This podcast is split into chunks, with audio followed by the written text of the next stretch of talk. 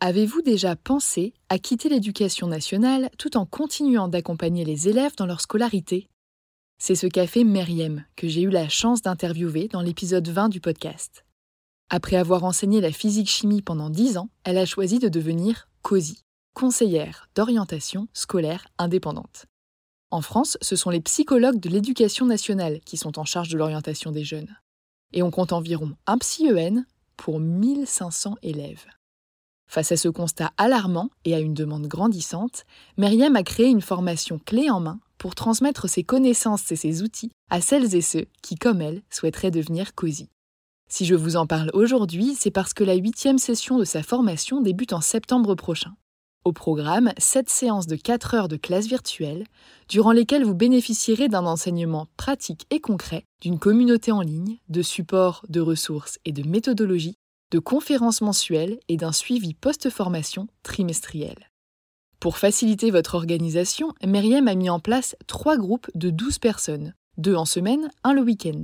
À vous de choisir celui qui s'intégrera le mieux à votre quotidien. Ces trois dernières années, Myriam a permis à près de 200 personnes de devenir COSI. Alors si vous aimez transmettre, informer et travailler au contact des jeunes, tout en exerçant un métier qui a du sens, en toute autonomie et à votre rythme, cette reconversion pourrait bien vous convenir. Pour en savoir plus, rendez-vous sur son site internet meriemdraman.com et prenez le temps de répondre au quiz L'activité de COSI est-elle faite pour vous? Vous êtes toujours là?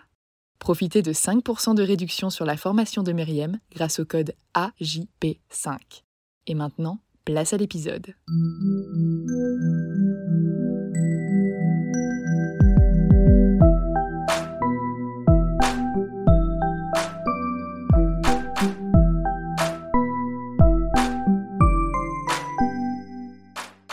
Bonjour et bienvenue sur Avant j'étais prof, le podcast des enseignantes et enseignants qui ont osé la reconversion. Je m'appelle Florence et je viens d'arriver au bout de ma sixième et dernière année d'enseignement. Avant d'oser me reconvertir, je me suis longtemps questionnée sur ce qui m'empêchait de partir. Les témoignages collectés durant la première saison de ce podcast m'ont donné le courage de me lancer. Et vos retours m'ont permis de réaliser à quel point cette émission était importante pour certains d'entre vous. C'est pourquoi j'ai décidé de poursuivre cette aventure à vos côtés en décryptant deux fois par mois les parcours aboutis de professeurs reconvertis. Pour le lancement de cette deuxième saison, je suis très heureuse de partager avec vous le parcours de Marie.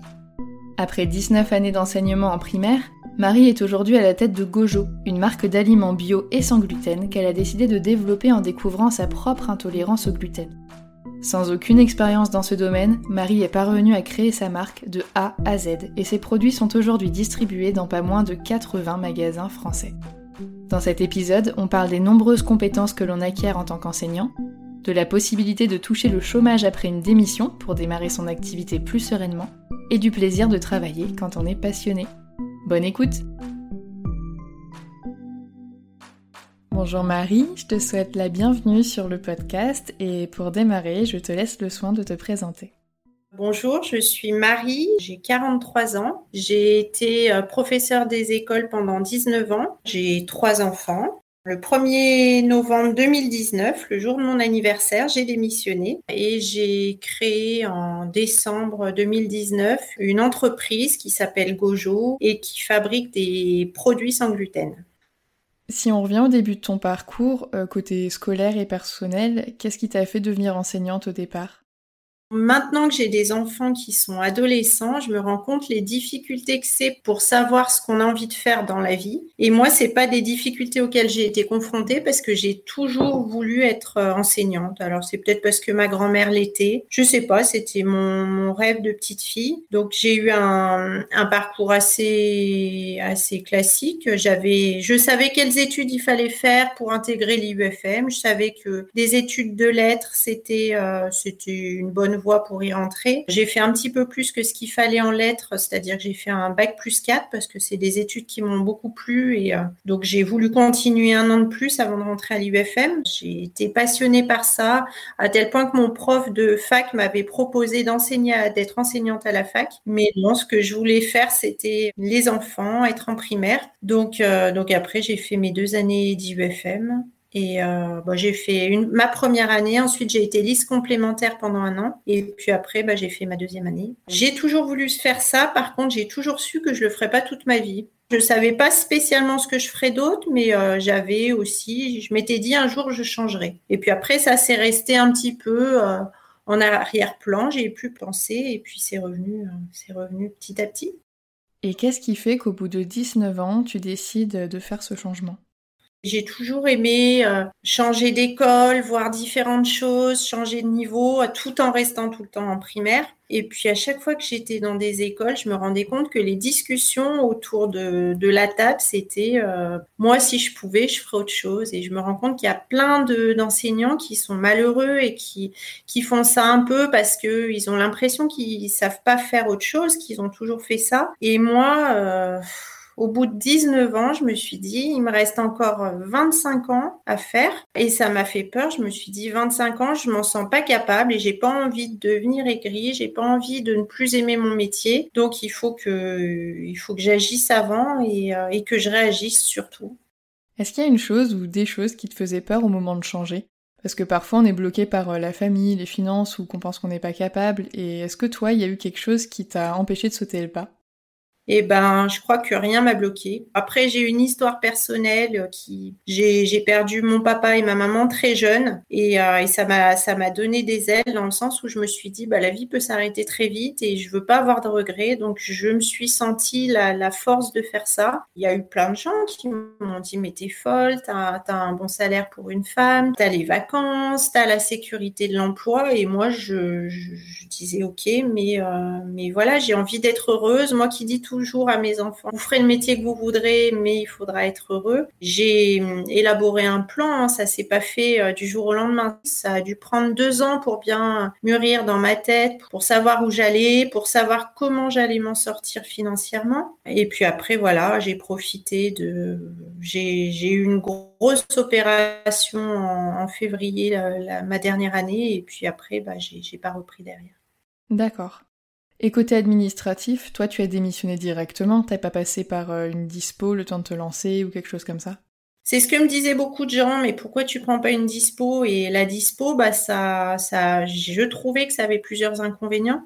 C'est que bah déjà c'est pas forcément accordé, et puis accordé tout de suite. Alors que moi je voulais partir tout de suite, je me sentais pas prête à redemander chaque année et, euh, et à retourner à l'école par dépit. Il y a aussi l'inconvénient que bah, on n'a pas droit au chômage si on est en dispo. Donc, on n'a aucun revenu. Et le troisième inconvénient, c'est que moi, je voulais démissionner, dire je pars réellement et pas je pars à moitié. Et si ça marche pas, je reviens euh, parce que j'aurais été mal, malheureuse de, de, revenir parce que j'ai pas réussi. Là, je pars et je dois réussir. J'ai pas le choix. Mais c'est super difficile, hein, en fin de compte, de choisir entre la démission, la dispo, la rupture conventionnelle. En fait, chaque option a des avantages et des inconvénients, hein, mais euh, même en pesant le pour et le contre, les pour et les contre, c'est pas toujours simple de choisir, je trouve. Ouais. Après, moi, je partais dans, en créant ma société, je savais que je pourrais pas me verser de revenus avant très longtemps, donc euh, tu peux te mettre en dispo en sachant que tu auras quand même des petits revenus dans ta nouvelle activité et que ça te permettra de vivre, mais moi, c'était pas le cas. Et comment ça se fait qu'au début, toi, tu ne touches rien? Ça se passe comment, justement, euh, toute la partie création de l'entreprise? C'est pas une entreprise de service, donc euh, j'ai pas, je, je gagne pas de l'argent directement. En fait, mon histoire, c'est qu'il y a six ans, j'ai appris mon, intolérance au gluten. Je vis beaucoup mieux parce que parce que je n'en mange plus, et je m'étais rendu compte que c'était super dur de se nourrir euh, sans gluten parce que en fait, on se rend compte quand on va faire ses courses que dès qu'on veut prendre un, un, plat un plat tout prêt, euh, il y a du gluten de partout, même là où on s'y attend pas. Et après, quand on veut cuisiner soi-même, et eh ben, ça nous oriente vers des tas de farines qui existent à, la place de la farine du blé. Sauf que ces tas de farines, comme farine de, c'est des farines que je connaissais même pas, farine de banane verte, farine de manioc, de patates douces.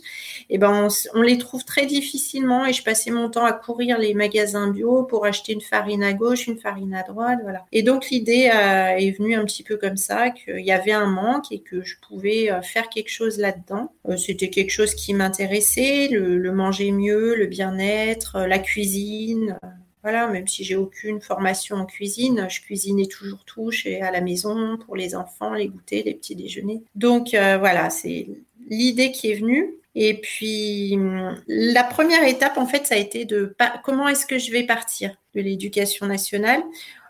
Déjà, je savais absolument pas qu'on pouvait toucher le chômage quand j'ai commencé mes démarches. Et euh, sur, un, sur un forum, j'ai rencontré une fille qui, elle, euh, avait un an de plus d'expérience que moi et qui m'a dit qu'elle, elle venait de le toucher, bah, qu'elle allait le toucher. D'ailleurs, c'est tout récent. Et c'était la première fois que je rencontrais quelqu'un qui, qui le touchait.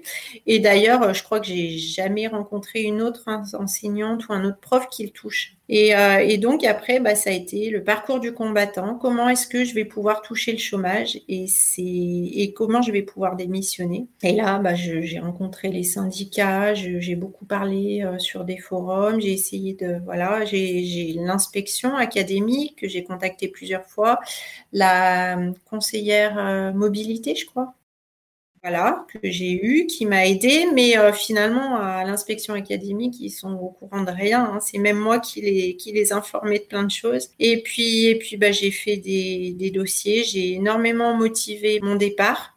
Et puis, bah, j'ai eu ma, démission qui a été acceptée. Et euh, j'ai eu, euh, j'ai pu partir avec une, euh, une, une IDV. Ça m'a permis de tenir en fait les quatre mois de carence qu'on a avant de toucher le chômage. Même si c'est pas une somme qu'on touche tout de suite hein, et que c'est pas non plus très simple d'arriver à la toucher parce qu'on touche la première partie. Bah, on touchait puisque je crois que ça n'existe plus.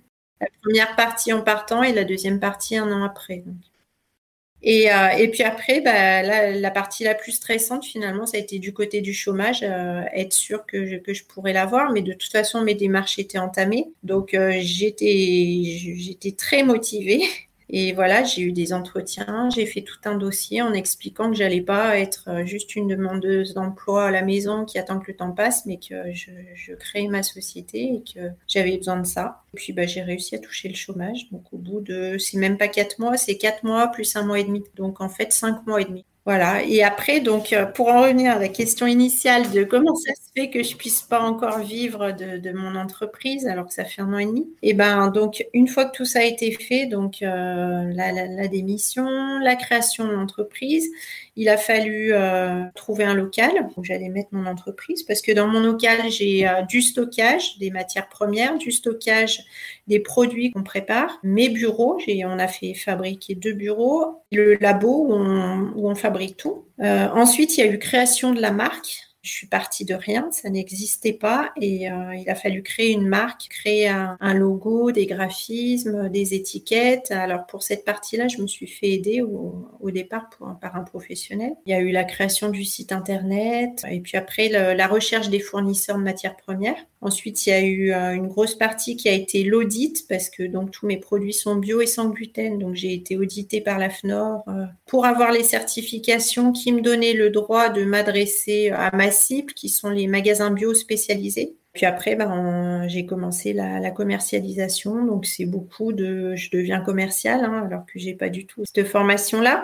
Mais j'ai pas l'impression d'être commercial. J'ai l'impression de, présenter, de faire découvrir ma marque euh, les, euh, les, magasins bio, c'est quand même un milieu qui est assez sympa, où les gens sont humains. Donc, euh, j'appelle, je me présente, j'explique ce qu'on peut faire avec mes produits. Et puis voilà, donc maintenant, je suis dans environ 80 magasins dans toute la France. Mais, mais ça suffit pas. Donc, il y a, pas mal de charges dans la société. Donc là, maintenant, j'arrive à, payer mes charges. Mais, mais j'en suis pas encore à, me, à pouvoir me verser un, un salaire. Donc maintenant, on est, on est deux dans la société société. On a, j'ai été rejointe par mon compagnon qui lui aussi a démissionné et on se partage le, travail. Moi, je sais plutôt la partie commerciale, lui c'est plutôt la partie informatique, euh, comptabilité. Et puis après, on est tous les deux en production et en, livraison, voilà, tout le reste. Et j'imagine que le chômage, tu sais à l'avance quand ça s'arrête. Euh, c'est pas la surprise au moment où tu arrêtes de le percevoir. Non, on a deux ans. D'accord comme dans le privé en fait. Donc je sais qu'au mois d'avril, il faut que je puisse me, verser un salaire. Et tu penses que d'ici avril, tu peux te verser un salaire ou c'est quelque chose qui te stresse? Non, je, ça me stresse pas, mais euh, je me suis mis cet objectif, il faudra y arriver. On y arrivera, on trouvera toujours une solution. Et pourtant, il y a quatre enfants à la maison, donc euh, c'est réfléchi, on s'en sortira toujours. On a, réduit notre mode de vie, ça c'est sûr, hein, mais quand j'entends beaucoup de gens qui disent je peux pas, il y aura une baisse de salaire, bah si on peut, en fait, on réduit, on réduit des certains postes, hein, mais, euh, mais on s'en sort très bien. Et si c'est pas indiscret, tu avais touché combien en indemnité de départ volontaire? En IDV, euh, alors sur le papier, c'était 15 000, mais en réalité, les 15 000 euh, se transforment en 10, 11 000 quand on enlève les prélèvements. Ouais, donc tu as une belle somme en soi, mais euh, une fois dans la vie de tous les jours, avec la boîte à gérer, le quotidien, quatre enfants, etc., j'imagine qu'en fait, 10 000 euros, ça part super vite. Oui, surtout que je te dis, ça a été touché à un an d'intervalle et et voilà, mais pourtant, je voilà, euh, j'avais pas, pas spécialement d'argent. J'en avais un petit peu de côté, mais pas, pas grand-chose, et euh, on y a réussi. L'IDV, du coup, pour celles qui ne savent pas, c'est l'indemnité de départ volontaire et ça n'existe plus. Ça a été remplacé, il me semble, en janvier 2020 par euh, la rupture conventionnelle. Mais toujours est-il que le principe euh, reste le même, on a un versement à la suite du départ, et ça c'est toujours possible. Et même si c'est plus tout à fait la même chose, ça permet d'avoir un peu d'argent pour se lancer, de pas partir avec rien, et puis aussi, bah, comme tu disais Marie, de s'inscrire à Pôle emploi. Ouais. Est-ce que dans ton nouveau métier, tu as une journée type? Je dirais pas.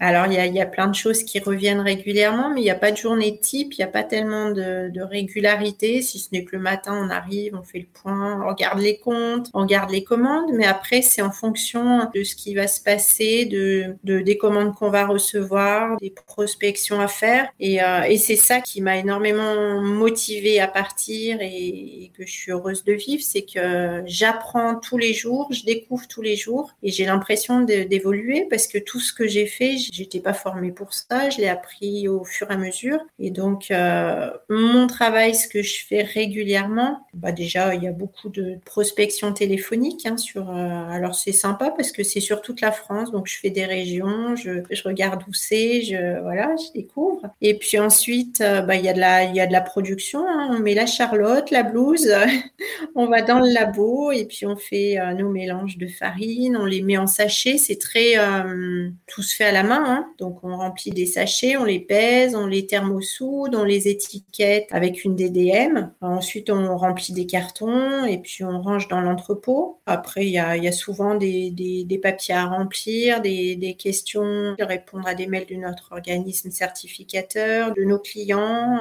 euh, faire de nouvelles recettes, euh, entretenir notre site internet, envoyer des recettes aux, magasins pour qu'ils puissent les proposer. Après, quand c'est des magasins qui sont pas trop loin, on aime bien aller les, rencontrer, se présenter, euh, voir dans quel rayon sont nos produits. On fait aussi des animations au magasin, donc on présente nos produits, on les fait goûter, on discute avec les gens, on voit ce qu'ils en pensent, on voit quels seraient les besoins, qu'est-ce qu'ils aiment. Donc voilà, il y a ce contact avec les clients qui est aussi intéressant pour pouvoir évoluer et, et voir ce qu'on pourrait proposer de nouveau. C'est important, toujours être à l'écoute de qu'est-ce que les gens attendent qu'est-ce qu'ils aimeraient avoir, qu'est-ce qu'ils ne trouvent pas et qu'on pourrait leur proposer.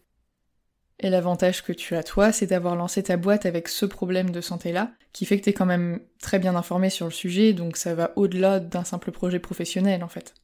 Ouais, je sais en parler, c'est pour ça que je dis je me sens pas commerciale parce que je c'est un peu une passion, comme j'en ai des tas dans la vie, hein, mais euh, je, sais de quoi je parle, je sais leur expliquer les produits, je sais leur dire comment s'en servir voilà. Mais après mon, conjoint qui lui n'était pas du tout concerné euh, par par ce problème-là a quand même euh, voilà, on n'est pas obligé de tout connaître pour faire ça. est-ce que tu saurais nommer les côtés positifs et négatifs de ce nouveau métier? Moi, je vois que du positif. Ce qui me manque le plus de mon ancien métier, bah, c'est le contact avec les enfants, leur bonne humeur, euh, voilà. Et puis mes collègues, hein, j'étais dans une école vraiment. Quand je suis partie, euh, j'avais atteint, je pense, la, meilleure école que je pouvais trouver, une petite école de village à côté de mon. Elle n'était pas petite, non, c'était une grosse école, mais de village à côté de chez moi, avec des collègues vraiment sympas où les journées étaient super agréables, mais ça me suffisait plus. J'avais l'impression de plus grandir de plus que ça m'apporte plus ce qu'il fallait. Donc ça, c'est ce qui me manque. Après, le, côté, tous les côtés positifs, déjà, c'est l'impression d'être d'être libre, l'impression de, de créer ma vie, de plus dépendre. Bah, de c'est moi qui fais qui fait mes choix et si ça marche ou si ça marche pas, c'est moi qui l'aurais créé ça. Donc je suis responsable de moi-même et voilà. Et puis j'apprends, j'apprends beaucoup. Je fais de nouvelles rencontres. Ça fait du bien de sortir de ce milieu d'enseignant que finalement j'ai connu toute ma vie à l'école petite et puis dans mon métier. Donc rencontrer des nouvelles personnes, euh, ça aussi c'est super intéressant. Apprendre tous les jours, être confronté à des problèmes et puis devoir euh, se débrouiller tout seul pour les résoudre. Trouver les personnes qui pourront m'accompagner pour m'aider. Euh, voilà, ça c'est que, que du positif. Et puis la liberté de d'organiser mes journées, de je gère je gère mes journées et puis apprendre, apprendre, grandir, découvrir. Tu parles beaucoup justement euh, d'apprendre, mais aussi de débrouillardise. Euh, t'as pas eu de formation pour lancer ton activité? Non, si j'ai fait juste une semaine de formation à la CMA, la Chambre des métiers de l'artisanat, pour euh, créer son entreprise. Et après, après c'est donc voilà, il y a eu les bases de, tout. Et puis après, bah, je suis suivie euh, parce que j'ai eu une partie de mon entreprise qui est financée par euh, Initiative Norisers. Initiative, c'est un peu partout dans la France. Et donc, on a un parrain qui, euh, qui nous suit. il y a quand même des regards extérieurs. On a un comptable parce que ça, je me sentais pas non plus de le faire toute seule. C'est très lourd. Et puis voilà, c'est se faire accompagner, pas hésiter à poser des questions, à regarder comment ça se passe ailleurs parce que finalement, le milieu de la food à Lyon, il y a pas mal de jeunes entreprises qui ont 2-3 ans de plus que nous, qu'on rencontre régulièrement. Et puis, ben, on regarde comment eux, ils marchent, comment ils font. Et puis, on arrive à se situer un petit peu par rapport à eux et, à voir si, si on part dans la bonne direction. Et pour la partie en labo, là où vous faites euh, les mélanges, les paquets, etc., j'imagine qu'il y a des normes et des règles à respecter. Est-ce que c'est pour cette partie-là peut-être que tu as besoin d'avoir une certification?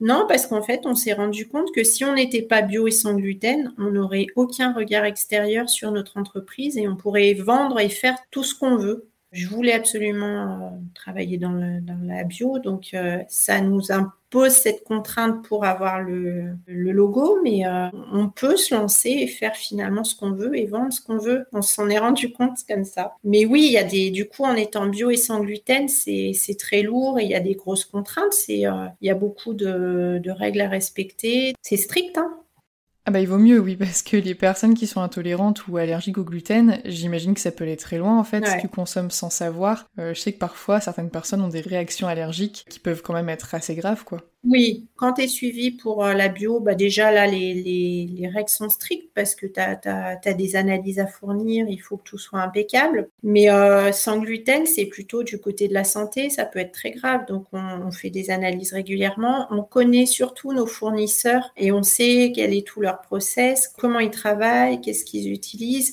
pour qu'il n'y ait pas eu de contamination à un moment. Voilà, il y a quand même beaucoup de confiance, de, de connaissance des, fournisseurs, et puis après, ça se termine par des analyses. Mais c'est le côté un peu compliqué de, ma société, c'est qu'on touche un milieu qui est assez... Euh, ça touche la santé, donc il faut le temps que les gens nous connaissent et, euh, nous fassent confiance. Parce que quand, quand, on achète ce genre de produit, euh, voilà, les gens ont peut-être leurs habitudes de produits sans gluten, ils se disent bah avec cela j'ai pas de problème, donc il faut qu'ils apprennent à découvrir notre marque et à lui faire confiance. C'est ça, et je pense que c'est pas rien quand t'as mis des années à savoir ce qui posait problème dans ton alimentation, faire des tests, t'as enfin trouvé ce qui te convient. Je pense que t'as pas forcément envie de tenter la roulette russe avec un nouveau produit. Donc euh, ouais, ça doit être un sacré boulot en fait, la relation de confiance euh, avec les consommateurs, quoi. Mmh, ça prend du temps, oui. Et puis c'est sûr que quand on voit une nouvelle marque qui apparaît sur les étagères, bah, il faut déjà le temps d'arriver à la voir en rayon, hein, parce que ça se voit pas forcément quand on a nos habitudes de consommation. Et puis franchir le pas, de l'acheter, de se dire bah allez, je vais tenter, je vais essayer, découvrir. Et si on fait quelques comparaisons entre ton ancien et ton nouveau métier, tu dirais que tu travailles plus aujourd'hui que tu ne le faisais avant, soit en termes de quota horaire ou bien en ressenti, parce que des fois on travaille plus mais on le ressent pas forcément comme tel? C'est compliqué et je le regarde pas sous cet aspect-là. C'est sûr qu'au niveau horaire, il y en a plus déjà quand, euh, quand tu regardes que cette année j'ai pris 10 jours de vacances et encore euh, c'était avec l'ordi et le téléphone. Donc voilà, mais j'ai pas, j'avais pas cette fatigue comme je l'avais quand j'arrivais au mois de juin avec une classe et où les, les vacances étaient indispensables. Donc oui, des heures, j'en fais, j'en fais plus, mais j'ai des journées plus libres si j'ai un rendez-vous, un rendez-vous pour les enfants, si je dois m'absenter, si je dois aller faire une course, voilà, je peux le faire.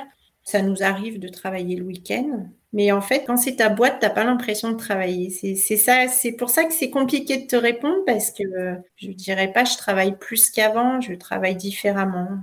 Ça, c'est un retour que j'ai souvent eu des personnes qui s'étaient lancées à leur compte, c'est-à-dire que techniquement tu fais plus d'heures, mais en fait t'as pas du tout cette sensation-là puisque c'est toi qui décides quand tu y vas quelque part. Alors après, c'est sûr, si tu décides de ne pas aller travailler, bon bah t'as pas de salaire et ton projet est forcément ton ballot aussi. Mais il y a un côté liberté, on va dire, qui fait que quand tu travailles, euh, voilà, t'as as le côté plaisir en fait qui est là et c'est pas seulement une obligation, ça va au-delà de ça. Ouais, et pas la même fatigue, ouais. Au niveau des vacances, tu disais tout à l'heure que tu avais pris une dizaine de jours l'année dernière. Est-ce que à terme, tu te verrais plutôt retrouver une quantité de vacances plus conséquente ou du moins fixe, je pense notamment par rapport aux enfants, ou est-ce que toi ça te convient de prendre des vacances seulement quand tu en as réellement le besoin? Ça me va bien et c'est pas mon objectif, c'est pas de me dire bah allez l'année prochaine je me fixerai des vacances, non voilà, on s'est dit, euh, on va essayer de prendre quelques jours en novembre. Et ben voilà, on partira quelques jours en novembre. Donc on peut partir quand on veut. Et, euh, et on va le faire au fur et à mesure en fonction des besoins de l'entreprise. Quand est-ce qu'on peut s'absenter? Comment on va organiser ça? Et non, c'est pas du tout mon but les vacances. Et est-ce que quand tu es en vacances, justement, tu es pleinement à 100% en vacances Ou est-ce que le côté euh, chef d'entreprise, euh, c'est un peu un penchant, on va dire, de l'enseignant qui a toujours quelque chose à penser, quelque chose à refaire, quelque chose à préparer? Oui, forcément. On est parti avec le téléphone, l'ordinateur, mais, mais non, mais ça me fait pas la même pression ou le même... Euh, ça me donne pas la même impression. Donc tu n'as pas de regret à avoir quitté l'enseignement? Non, non, non. Non. Et à part les enfants que tu évoquais tout à l'heure, est-ce qu'il y a des choses qui te manquent de ton ancien métier?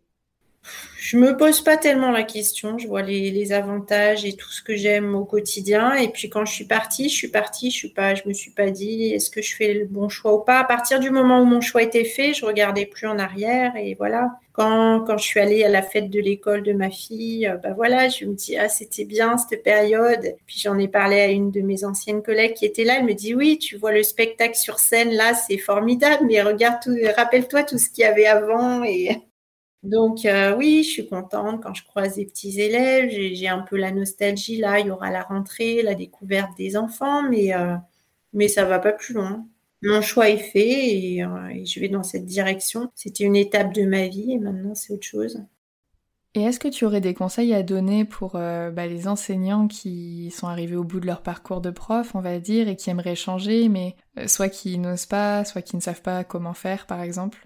Souvent, mes collègues ou mes amis ou tout le monde me disaient, mais tu as vraiment du courage de faire ça? Et je leur disais, mais non, c'est vous qui avez du courage de rester dans un métier où vous êtes plus heureux. Comment on peut continuer à aller travailler si on y va en traînant les pieds chaque jour? On sait faire une multitude de choses en fait. On s'adapte tellement bien, on sait gérer euh, au niveau de la gestion. La majorité des enseignants, ils sont quand même très structurés, très carrés. Euh, voilà. Et pour euh, gérer une entreprise, c'est l'idée il a fallu que je passe devant des commissions, que je motive à la banque, tout ça. Il fallait s'exprimer. Bah, ça aussi, on le fait finalement euh, au quotidien. En fait, on, a des tas, des tas de compétences. Alors au départ, quand, quand je suis partie, euh, que j'allais à la banque justement, ou de créer ma boîte, euh, j'osais pas dire que j'étais enseignante. C'était un peu, j'en avais un peu honte. Je me disais, les gens vont dire, mais qu'est-ce qu'elle fait? Elle, elle est pas crédible en étant un de, de faire ça. Et je me suis rendu compte que le métier à l'extérieur était vraiment bien perçu, contrairement à ce qu'on entend souvent, et que c'était pas une honte, et au contraire, au contraire, on passe pour des personnes sérieuses, des personnes qui savent bien s'exprimer, bien écrire. Après, je le disais, et en fait, je me suis aussi rendu compte que dans le milieu de la bio, euh, il y, avait plein d'anciens profs qui s'étaient euh, lancés là-dedans. C'est bien de le voir comme ça, ouais. Il faut vraiment avoir confiance en soi et, et croire en ses capacités et croire en, ce que je me suis toujours dit, la boîte, bon voilà, je, donne mon maximum, il faut que ça marche, mais euh, ça va être aussi, euh, ça va me permettre de rencontrer des gens, de rencontrer d'autres possibilités dans ma vie, et j'aurai d'autres ressources si ça marche pas, donc euh, je m'en sortirai dans tous les cas. Est-ce que tu pourrais compléter la phrase suivante qui commence par Avant j'étais prof, aujourd'hui je suis le premier mot qui me serait, qui me serait venu, ce serait heureuse, sauf que je peux pas dire j'étais malheureuse avant, donc c'est injuste pour mon métier d'avant. Mais en tout cas, aujourd'hui, je suis maître de mon destin. Et ça fait le lien avec la liberté aussi que tu évoquais tout à l'heure. Et c'est vrai que maintenant que moi-même je suis en train de faire le changement, je réalise que ouais, c'est, c'est une liberté qui est tout autre, euh, décisionnelle, géographique, organisationnelle. Et bah, c'est vrai que ça fait du bien. Alors après, c'est sûr, hein, il y, a, y a des contraintes aussi, il y a, y a des choses plus difficiles, mais voilà, c'est quand même plutôt positif il y a de l'incertitude, ça me paraissait tellement immense quand je me disais, en fait, l'objectif, c'est que mes magasins soient en rayon et j'arrivais pas à imaginer ça de un jour voir mes, euh, voir mes produits en rayon. Et puis, le jour où c'est arrivé, ben voilà, c'est arrivé. Maintenant, c'est dans 80 magasins et en fait, je prends étape par étape, marche par marche et puis euh, j'avance petit à petit comme ça je te donne ta prochaine étape alors, ce sera de venir t'implanter en Bretagne parce que figure-toi que j'ai regardé la carte de tous les magasins où tes produits sont présents et je n'ai pas vu la Bretagne. Alors je t'y attends. C'est vrai qu'après euh, tout le secteur Rhône-Alpes, j'étais partie dans le sud et là ça, ça marche super bien. Et puis maintenant il faut remonter donc euh, vers la Bretagne aussi. La bonne nouvelle, c'est que bah, comme c'était prévu dans le prévisionnel, euh, on vient d'embaucher quelqu'un pour la rentrée. C'était prévu que pour arriver à se développer suffisamment, euh, il faudrait de l'aide. Donc, en fait, on embaucherait quelqu'un avant de, de se payer soi-même. Et là, donc, on a pris un alternant, une alternante. Et donc, c'est super parce que ça va faire un peu un lien avec mon métier d'avant.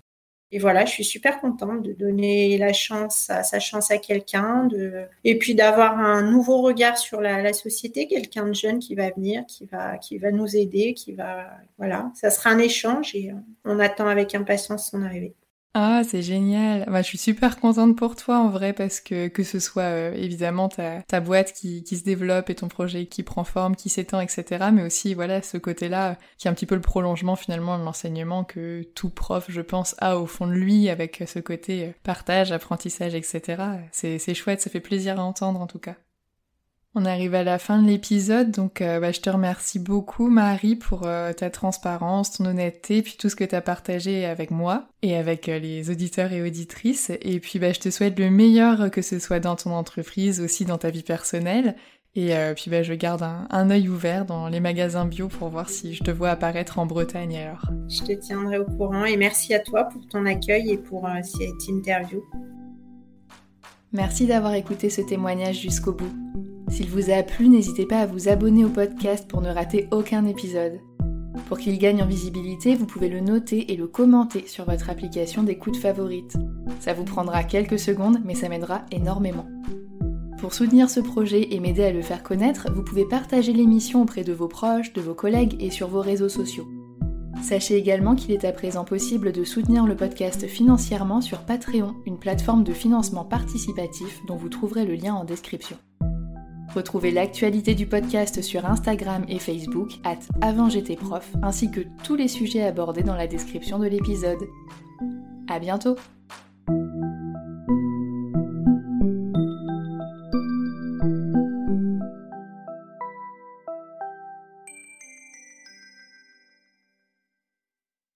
Tu veux créer un podcast mais tu ne sais pas par où commencer? Je pense qu'on a ce qu'il te faut. Notre programme 30 jours pour créer ton podcast répond à toutes tes problématiques. La conception de ton projet, le format de ton podcast, les visuels, le titre, l'enregistrement, le matériel, l'hébergeur, le montage, la communication, tout est réuni en un seul endroit pour faciliter le lancement de ton podcast.